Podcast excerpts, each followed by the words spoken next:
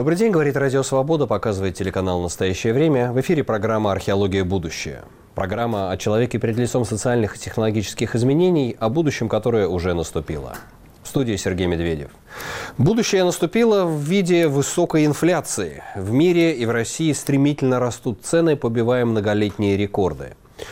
Дорожает продовольствие, дорожает сырье, дорожают стройматериалы, дорожают автомобили. Чем это вызвано? Это последствия пандемии? Надолго ли с нами этот тренд? И может ли инфляция в России привести к социальной и политической нестабильности? В нашей сегодняшней программе и в сюжете Антона Сергеенко.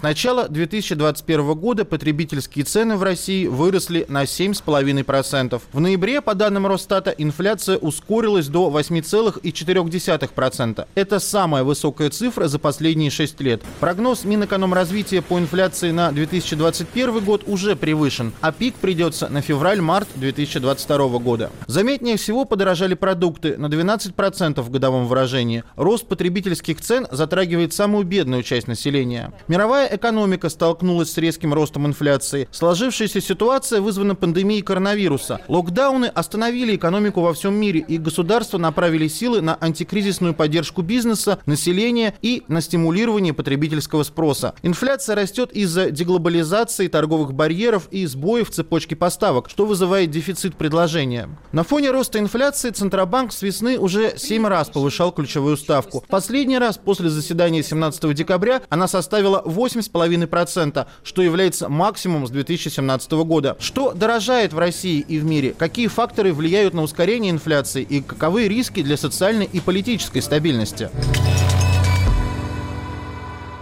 А мы обсудим эти проблемы с нашим гостем Олег Буклемишев, директор Центра исследований экономической политики экономического факультета МГУ. Добрый день, Олег. Добрый день. Вы знаете, я сейчас вспоминаю иногда вот цифры инфляции свое детство какое-то. Вот когда там карикатуры рисовались, как это страшная инфляция, дрожащими руками удушает американскую экономику. Вспоминать какие-то 70-е годы. И вот, по-моему, такое вот в США цифры, как, по-моему, со времен Рейгана таких не было. Вот Рейган покончил с инфляцией. Как, как это объяснить? Ведь действительно рекордная в США США за 40 до лет Рейгана. самое большое. Задолго до Рейгана. Не Рейган, это э, был такой э, э, президент Федеральной резервной системы, э, который с этим делом справился, действительно взвинтив ставки, несмотря на сопротивление политиков, несмотря на сопротивление. Это было еще до Рейгана, это как раз конец э, 70 конец 70-х ну, нет, годов. Я помню, что да, к моменту да. Рейгана это закончилось, вот это все, так сказать, вся этого каналия инфляционная 70-х. А, к Рейгану это уже все устаканилось, и тогда вот э, наступила эра, как ее называют, эра великой умеренности. Угу. Инфляция была, ну, как считая, считалось ранее, окончательно подавлена, сведена на нет, и через какое-то время центральные банки ведущих э, стран, они отпраздновали просто такую вот, шумно отпраздновали победу над инфляцией и пустились во все тяжкие. Вот это было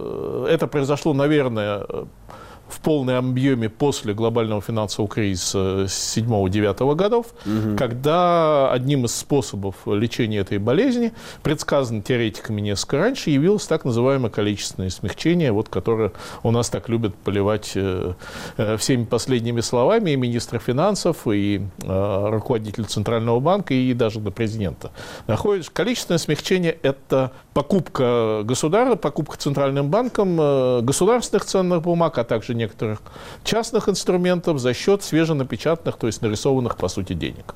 И что происходит сейчас? Вот э, действительно напомним эти цифры нашим зрителям. И в США 6%, в Европе 4%, в России за 8%, говорят, даже может 9% быть э, в следующем году, в 2022 году. Что, что, что, что происходит? Это последствия пандемии? Происходит буквально следующее. Да, долго-долго печатали деньги. Эти деньги поступали банкам, которые продавали ценные бумаги. Ну, а банки либо отправляли эти деньги за рубеж, либо инвестировали их на фондовом рынке, либо просто складировали на резервных счетах. Вот это все происходило довольно долго, и в пандемию э, ускорился этот процесс.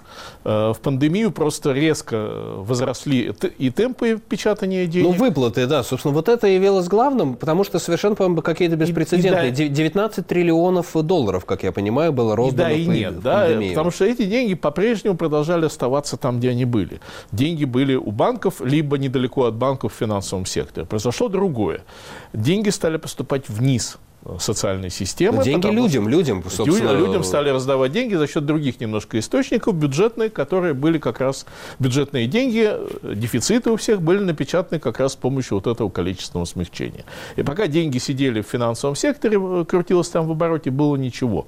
Но как только деньги поступили людям, часть людей ага. получила деньги больше, чем они прежде зарабатывали, и люди побежали эти деньги тратить.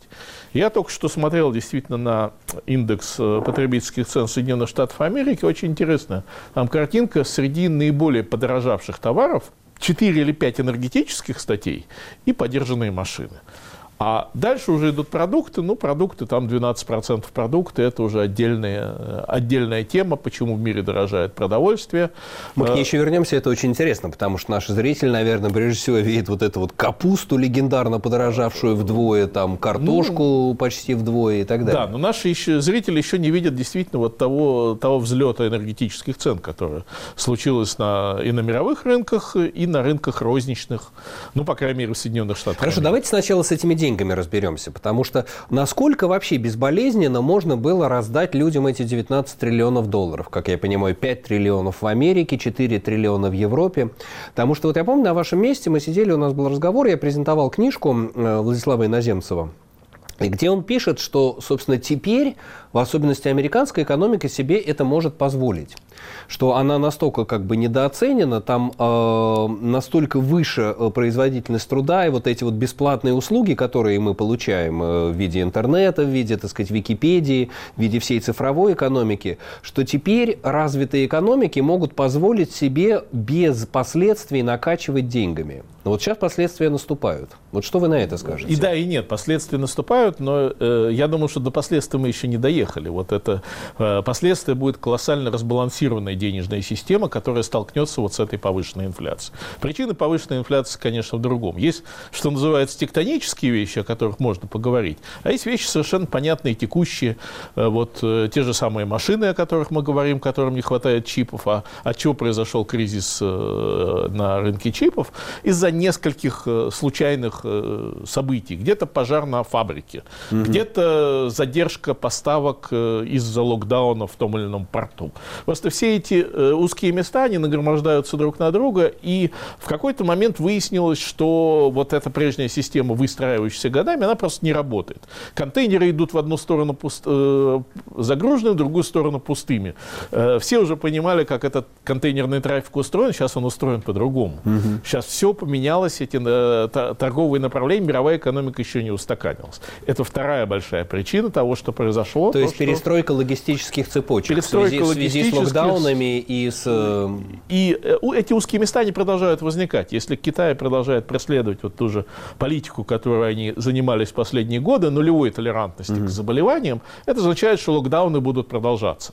А представляете, остановку там одного из ключевых китайских портов на какое-то время, не столь продолжительно, это, это коллапс не только в этой точке, но сами понимаете... Ну, даже мы помним, что с Суэцем произошло, да. когда там застрял этот э, контейнеровоз. И, разумеется, это одна из причин того, что происходит сегодня. Раз у вас возникают дефициты, на дефициты реагируют ценовые механизмы. Это и растут цены, и автомобили где-то, по-моему, на 20% подросли. Да, и более того, их нету. Мало того, что 20% цена, еще нужно этот автомобиль долго ждать. И люди начинают э, э, надеяться еще на, на какие-то более высокие цены рассчитывать, а это завинчивает ожиданий, это в свою очередь... Автомобиль, он, по-моему, за собой очень много тянет, да, в, смысле, в структуре, Автомобиль, в структуре это роста ну, некий цен. Символический товар, да. это самая дорогая потребительская покупка, ровно поэтому на автомобиле столь много завязано, и в сегодняшнем ну, да, мире, да, да. да, автомобиль же это же не просто э, какая-то же железка, ездящая по дороге, это центр э, очень многих технологических связок. И ровно поэтому автомобиль так чувствителен к разрыву технологических Плюс еще цепочек. мне доводилось слышать, вот объясните, в чем здесь э, секрет, что изменение структуры спроса. Люди меньше потребляют сервисов, больше потребляют товаров поскольку е... все сидят в локдауне, записано, и дома, так сказать, за, за, заказывают себе, так сказать, товары на дом с доставкой. Есть и такой эффект, но я думаю, что, ну вот в Российской Федерации, например, э, за прошлый год цифра точно известна, да, есть отрицательное сальдо по поездкам. Да, mm-hmm. Если вы отрубаете отрицательное сальдо, то у людей на руках, у людей организации на руках остается дополнительные 25 миллиардов долларов.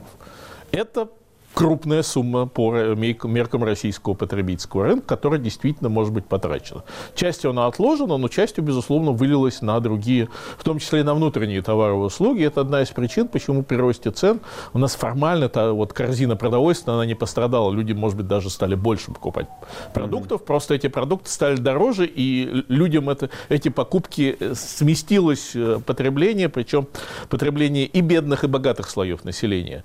Э, бедные слои Э, стали, э, ну, наверное, их, у них меньше изменилась вот эта структура, у богатых слоев она могла измениться достаточно сильно. Еще, э, раз мы заговорили о мобильности, ведь, наверное, мигранты, не могут, э, э, собственно, сезонные рабочие в сельское хозяйство, или, скажем, там в России не хватает мигрантов на стройках, приходится нанимать местных, им приходится больше платить, и это тоже оказало влияние? И опять же, это, это, ну, э, труд, вот как бы цинично это ни прозвучало, это один из элементов производства. Труд тоже ну, да. э, может оказаться в дефиците. Но здесь есть, я бы сказал, что есть еще более важная вещь, о которой сегодня мало говорят, которая, ну, наверное, Э, скажем так, будет важна в недалеком будущем. Понимаете, что произошло в последние десятилетия?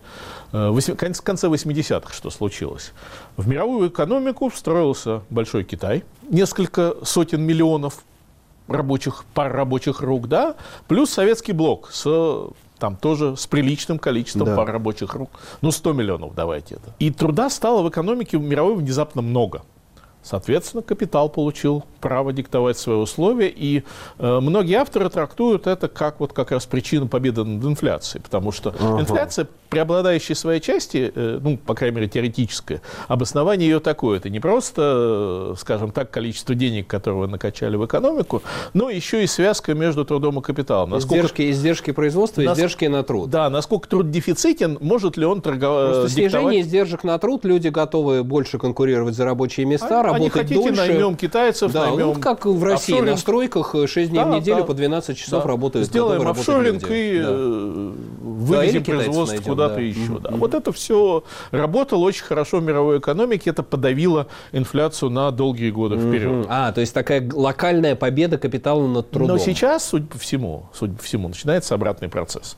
И вот это та штука, которую многие экономисты уже подметили, и э, пандемия явилась поводом таким. Да? Не исключено, что мы вступаем опять в эру повышенной инфляции, в эру, когда труд опять начинает торгов... диктовать свои условия, и когда вот эти классические забытые механизмы э, мировой экономики опять начинают работать, когда вам э, в ответ на э, повышенную инфляцию, наверное, рано или поздно придется повышать ставки, какая бы производительность труда у вас ни была. Влияет ли на инфляцию явный совершенно тренд на деглобализацию, протекционизм, что больше растут барьеры, ну, это часть, я думаю, что это часть пандемического механизма, да, но mm-hmm. какая разница встает у вас порт из-за локдауна или uh-huh. чего-то нельзя туда провести, ну, или, просто, да, да, да. или просто поднимает почту. Это часть э, вот этого мира, в котором мы живем. Он не совсем деглобализированный, конечно, пока, и, в общем, основные э, каналы мировой торговли продолжают работать, но становится все больше трения в этом механизме. Ну, то есть, скажем так, э, резюмируя эту часть нашего разговора, что пандемия, она ускорила, но не явилась единственным причиной. Она, как бы, так сказать, оформила те тренды к более высокой инфляции, которые уже были По крайней заложены. мере, на текущий момент мы можем уже начать так осторожно об этом говорить. Потому что пандемия не завершена, ее эффекты еще не завершены. Мы еще много И инфляция еще не завершена, и, и так сказать, тоже... мы, видимо, находимся в начале нового большого инфляционного Нового цикла. большого и как бы не новой парадигмы вообще в развитии мировой экономики. Программа «Археология. Будущее». Говорим сегодня о новой парадигме развития глобальной экономики, которая, возможно, связана с высокой инфляцией. К концу 2021 года все с этим столкнулись. Это является одной из главных тем разговоров политиков. Но, видимо, это не конец, видимо, это начало некого большого инфляционного цикла. Рассуждает об этом экономист Борис Грозовский, автор телеграм-канала Events in Texts. В основном инфляция в этом году ускорилась из-за роста мировых цен и, в принципе, из-за того, что благодаря, вернее, тому, что а, мировые экономики восстанавливались после эпидемии, резко увеличился спрос на а, сырьевые товары, на потребительские товары. А, из-за этого всплеск инфляции не только в России, во многих странах мира он виден, особенно по сырьевым товарам. Сейчас у нас годовые темпы роста цен по официальной статистике превышают 8% в год, то есть по, по официальным данным цены примерно на 8% выше, чем, э, чем были год назад. И это, конечно, плохо корреспондирует с э, данными людей. Потребительская корзина, например, по опросу э, социологической компании «Рамир», выросла на 17% по сравнению с тем, что было год назад, то есть за, за 12 месяцев обычно экономисты меряют инфляцию. При этом понятно, что многие товары типа картофеля, там, курицы э, и так далее, они подорожали на 20-30, некоторые на 60%. Поэтому, конечно, такой рост цен ощущается скорее не как 8%, а я бы сказал, как 20-25%. Поскольку быстрее всего растут, растут цены на продовольствие, соответственно, бедные, у которых доля расходов на продовольствие выше в их э, суммарном портфеле, портфеля расходов, они чувствуют инфляцию сильнее. Но вот рамировские данные, что потребительская корзина средняя подорожала на 17%, кажутся такими вполне близкими, близкими к э, действительности. Просто в 2020 году э, люди сократили потребительские расходы, сидели э, по домам, меньше ездили, меньше покупали и так далее. В 2021 году э, все-таки в целом границы стали открываться, да, а локдаунов таких масштабных уже нет, как э, в 2020 году. Соответственно, резко выросли расходы, и экономики многих стран восстанавливаются после падения, вот, которое они пережили в 2020 году. А, соответственно, рост, рост расходов, рост цен. Это был Борис Грозовский в разговоре с нашим корреспондентом Антоном Сергеенко. Мы возвращаемся к разговору с Олегом Буклемишевым. Эм, Олег, давайте вот поддельно по каким-то категориям товаров. Почему ну, совершенно очевидно, ну, хотя не мне так совершенно очевидно, рост э, на энергоресурсы. Вот, скажем, газ – этого вообще какая-то фантастика. Вот это 2000 за кубометр. Это что? Это только вот то, что «Газпром» играет э, краном, газовой, газовой трубой, чтобы заставить открыть «Северный поток-2»? Или это какая-то более долгосрочная тенденция? «Газпром» здесь, я, я бы сказал, находится на служебных ролях. Он, видимо, продолжает играть ту же игру, в которую раньше начали играть другие. Понимаете, э, мы же живем, опять же, в эпоху трансформации, большого энергоперехода. По всей видимости, уже даже российские власти смирились с этим и решили, что проще включиться в процесс и возглавить его, нежели плестись в его Переход хвосте. к зеленой энергетике. Э, переход к зеленой энергетике. Да. Э, но парадоксальным образом, если вы посмотрите на объемы производства и экспорта угля в Российской Федерации, оказывается, что э, объемы эти нарастают. Что уголь... уголь же тоже рванул уголь... в 2021 году неожиданно. Вдруг всем стал нужен уголь. Вот Абс... это я не могу понять. Уголь всем стал нужен, потому что поехали, опять же, все взаимоотношения в мировой экономике. Где-то преждевременно временно начали переходить на чистую энергетику. И сказали, что все, мы больше не играем вот в эти э, игры с э, традиционной структурой, мы будем делать что-то новое. Угу. А выяснилось, что мировая экономика вот не готова. Не, не готова. Не готова. И технологии нужны новые для того, чтобы зажить в, новом, в дивном новом энергетическом мире. Ну а «Газпром» тут в, в эту игру включился. Я думаю, кстати, что неудачно включился, потому что это «Газпром» еще припомнит. Вот эти выигрыши тактические, которые мы сейчас получаем в размере э, там, э, чуть ли не двукратного, там, чуть ли не троекратного. Нет, вот уже... Нет, 17 а, по началу, а, за год 17-кратный да, рост цен за год 17, там, ну, 10-кратное, наверное, да, даже увеличение да. цены вот за, по сравнению. Ну, причем хранилища, как я понимаю, хранилища «Газпрома» полупустые в Европе, и это все выгоды получают норвежцы, норвежский суверенный фонд. Не э, только выгоды получает Катар, выгоды получают все, кто угодно. Вот это очень интересная тема, что выигрывают все, а винят, э, кого-то, кого-то одного. Да? Вы, выигрыш, э, в, э, и в этом выигрыше виноват не один «Газпром». «Газпром» лишь, вот, мне кажется, ну, В общем, это играет. разбалансировка энергоцен в связи с мировым энергопереходом, и то, что нефть пошла под 80, и газ так рванул, и уголь неожиданно оказался нужен. Наложила здесь как раз пандемия, наложилась на процесс вот этой трансформации перехода, на решения китайские, которые тоже были приняты Э, они кое-где начали переключаться, а где-то уже перестали строить за рубежом тепловые электростанции, основанные на, на угле. То есть вот это, э, это все одновременно пришло в движение и перевело мир, опять же, совершенно принципиально Но в другую точку. Долгосрочный все-таки тренд на понижение цен на э, традиционные энергоносители? Если там брать в перспективе 20-х, 30-х годов, то есть нефть будет падать, все-таки мы ждем какого-то энергоперехода в тот момент, когда российская труба, условно говоря, станет не нужна, когда Европа ну, перейдет на зеленую я энергию. Я думаю, что до того момента, когда она станет не нужна, потребуется еще достаточно много времени. Во-первых, есть удобрения, есть э, нефти и газохимия, которая продолжает работать на российских uh-huh. энергоносителях. Это, наверное, не преобладающая часть, но пока по дорогам ездят э, автомобили, которые действуют на двигатели внутреннего сгорания. Это все процессы, которые будут идти, э, ну, какое-то... Не, не... 10-15 да. лет. Ну да, Европа 10... к середине 30-х на электроавтомобиль полностью перейдет. Не, возможно, перейдет, и вот тогда пойдут эти процессы, я, я не знаю, как будут заменяться там а, удобрения, например, да, что угу. произойдет с нефтехимическим производством. Где-то там части, наверное, можно заменить целлюлозой, а где-то отчасти нельзя заменить упаковку целлюлозы. И это огромный, вот на мой взгляд, даже не экономический, а технологический вопрос, на который ответ есть далеко не всегда. Хорошо, стройматериалы тоже, вот опять-таки, с чем ну, сталкиваешься? Все понятно.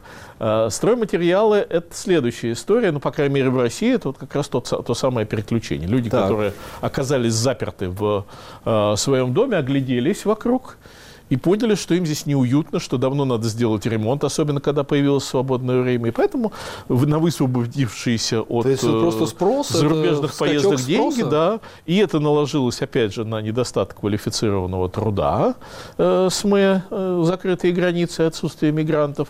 И э, вот вам, пожалуйста, картинка. И тут как раз на рынке строительном очень хорошо видно, что вот рынок труда работает, да, что е- строительные рабочие получили прибавку к зарплате, там, там, ну, десятки процентов за год. И, по-видимому, этот процесс пока не, не завершен. И то, что было сказано, что у нас там Москва, что ли, освобождается от mm-hmm. э, э, иностранных рабочих, ну вот давайте тогда пересчитывать вообще все ценники, всю себестоимость на э, строительное, строительное производство. Это тоже такой важный и нужный процесс. Продовольствие. Что а. происходит? Продовольствие. Слышишь совершенно разные сигналы, там э, не урожай кофе, вот кофе вырастет два раза, но даже просто, я не знаю, там картошка, морковка, капуста, то, что говорили, там зерновые. Есть мировой эффект, да, вот я вам говорил, оценками, э, мировой, мировые цены, ну там э, масличные особенно, да, но масличные это опять же игра с энергией, вы понимаете, что есть масличные, которые используются для там био, как био, да. биоэнергетик, да, есть э, действительно ситуация с неурожаями, то есть те же самые узкие места, которые умножаются на те узкие места, созданные пандемией и всевозможными локдаунами. Недостаток работников в определенных э, местах, где, собственно, кто собирает весь этот урожай, э, особенно ручная сборка, неквалифицированная. Ну, раньше это как-то все не собиралось вместе, а раньше... а сейчас оно все как-то собралось ну, вместе, вот... что по всем номенклатуре, по всем товарным позициям цены... Э, Абсолютно идеальный шторм, но, но действительно на мировом рынке лидирует продовольствие. Ну, а у нас э, Россия все-таки открытая система. У нас на это наложился еще и монопольный эффект, на мой взгляд, угу. достаточно сильно наложился. Э, эффект а, антисанкций наших излюбленных, которые ну, да. ограничивают приток э, конкурирующего продовольствия на рынок. Ну и не могу не сказать про валютный фактор. Действующий механизм бюджетного правила, который у нас сегодня работает, Э, устроен следующим образом, что э, экономика должна функционировать при валютном курсе, который был бы, если бы э, цена на нефть была 43 доллара за баррель. И для того, чтобы добиться того же самого курса при цене на нефть 70-80 долларов за баррель, вам нужно закупать огромное количество валют. Вы закупаете эту валюту, да, тем самым опуская рубль. Вы поднимаете курс валюты, опускаете рубль. А раз вы опускаете рубль, вы поднимаете импортные цены. Вот вам, пожалуйста, еще один эффект э, э, инфляционный, который, на мой взгляд, исключительно российский. Вот э, приостановить закупки по бюджетному правилу, и мы сразу же получим более низкую инфляцию. И при этом более дорогой рубль и при этом был более дорогой рубль, повышенная покупательная способность Повышенная людей. покупательная способность. То есть на свой рубль заработанный мы сможем купить больше импортного продовольствия. Совершенно верно. Импортного товара. Хорошо, последний вопрос, что мы успеем сейчас обсудить. Э, что, ждать 22 год э, по-прежнему такой же высокой инфляции в России? И может ли это привести к каким-то социальным политическим рискам? Э, включился в борьбу с инфляцией, серьезно включился Центральный банк. Они начали повышать ставки. Проблема вся в том, что есть вещи, на которые Центральный банк не оказывает прямого воздействия. Первая вещь – это монополизм, мною заявленный уже. Вторая вещь – это вот тот, тот, тот самый механизм бюджетного правила, который не, не только центробанковский, но еще и минфиновский, который надо ну, просто по-хорошему на какое-то время приостановить и задуматься вообще, нужно, нужно ли нам загонять э, рубль туда, куда, где бы он находился при, при таких вот условиях. Плюс я хочу напомнить, что мы имеем вот эту напряженную геополитику, которая тоже, в общем, не способствует укреплению рубля скорее гонит рубль в совершенно другую сторону. И э, в этих условиях э, победа Центрального банка над инфляцией может произойти, но будет она очень сложной и, возможно, пировой, поскольку э, высокая процентная ставка – это всегда неприятно. Это серьезный удар по тем, кто заимствует деньги в рублях. А, и так, в общем, ставки корпоративного кредита были не самые низкие, mm-hmm. а в этих условиях вполне возможно, что те, тот, кто вынужден кредитоваться в рублях, получит дополнительный удар по Ну и плюс бюджету. это, так сказать, обнуляет возможности роста экономического. Дорогой кредит, дорогие деньги. Ну, э, обнуляет это сильно. Ну, не обнуляет, сильно, но подрыв, затрудняет, подрывает. Затрудняет, затрудняет, сильно затрудняет экономический рост. Давайте по-честному. У нас все-таки Э, значительная часть экономики оперирует вне рублевой зоны, э, вот этой самой кредитной зоны. Да, э, более половины инвестиций финансируются за счет собственных средств предприятий. То есть им, им процентная ставка, ну, как бы Понятно. сказать, фиолетово. Да? Угу. Есть крупные компании, которые оперируют, ну, основа хребет российской экономики, вся эта стратегическая индустрия, которая оперирует на внешних рынках, получает валютную выручку и очень часто там же и кредитуется. Поэтому у них тоже другие проценты. Ну, понятно там немножко другие а, идут. Но в любом случае, мне кажется, что нужно готовиться к более высокой инфляции, к более высокой учетной ставке. И это еще один из факторов такого большого кризиса, идеального шторма, о котором говорит наш сегодняшний гость Олег Буклемишев. Будем готовы, будем держаться за кошельки и смотреть на цены на полках. Это программа «Археология. Будущее». Меня зовут Сергей Медведев. Оставайтесь с нами. Радио «Свобода» и телеканал «Настоящее время».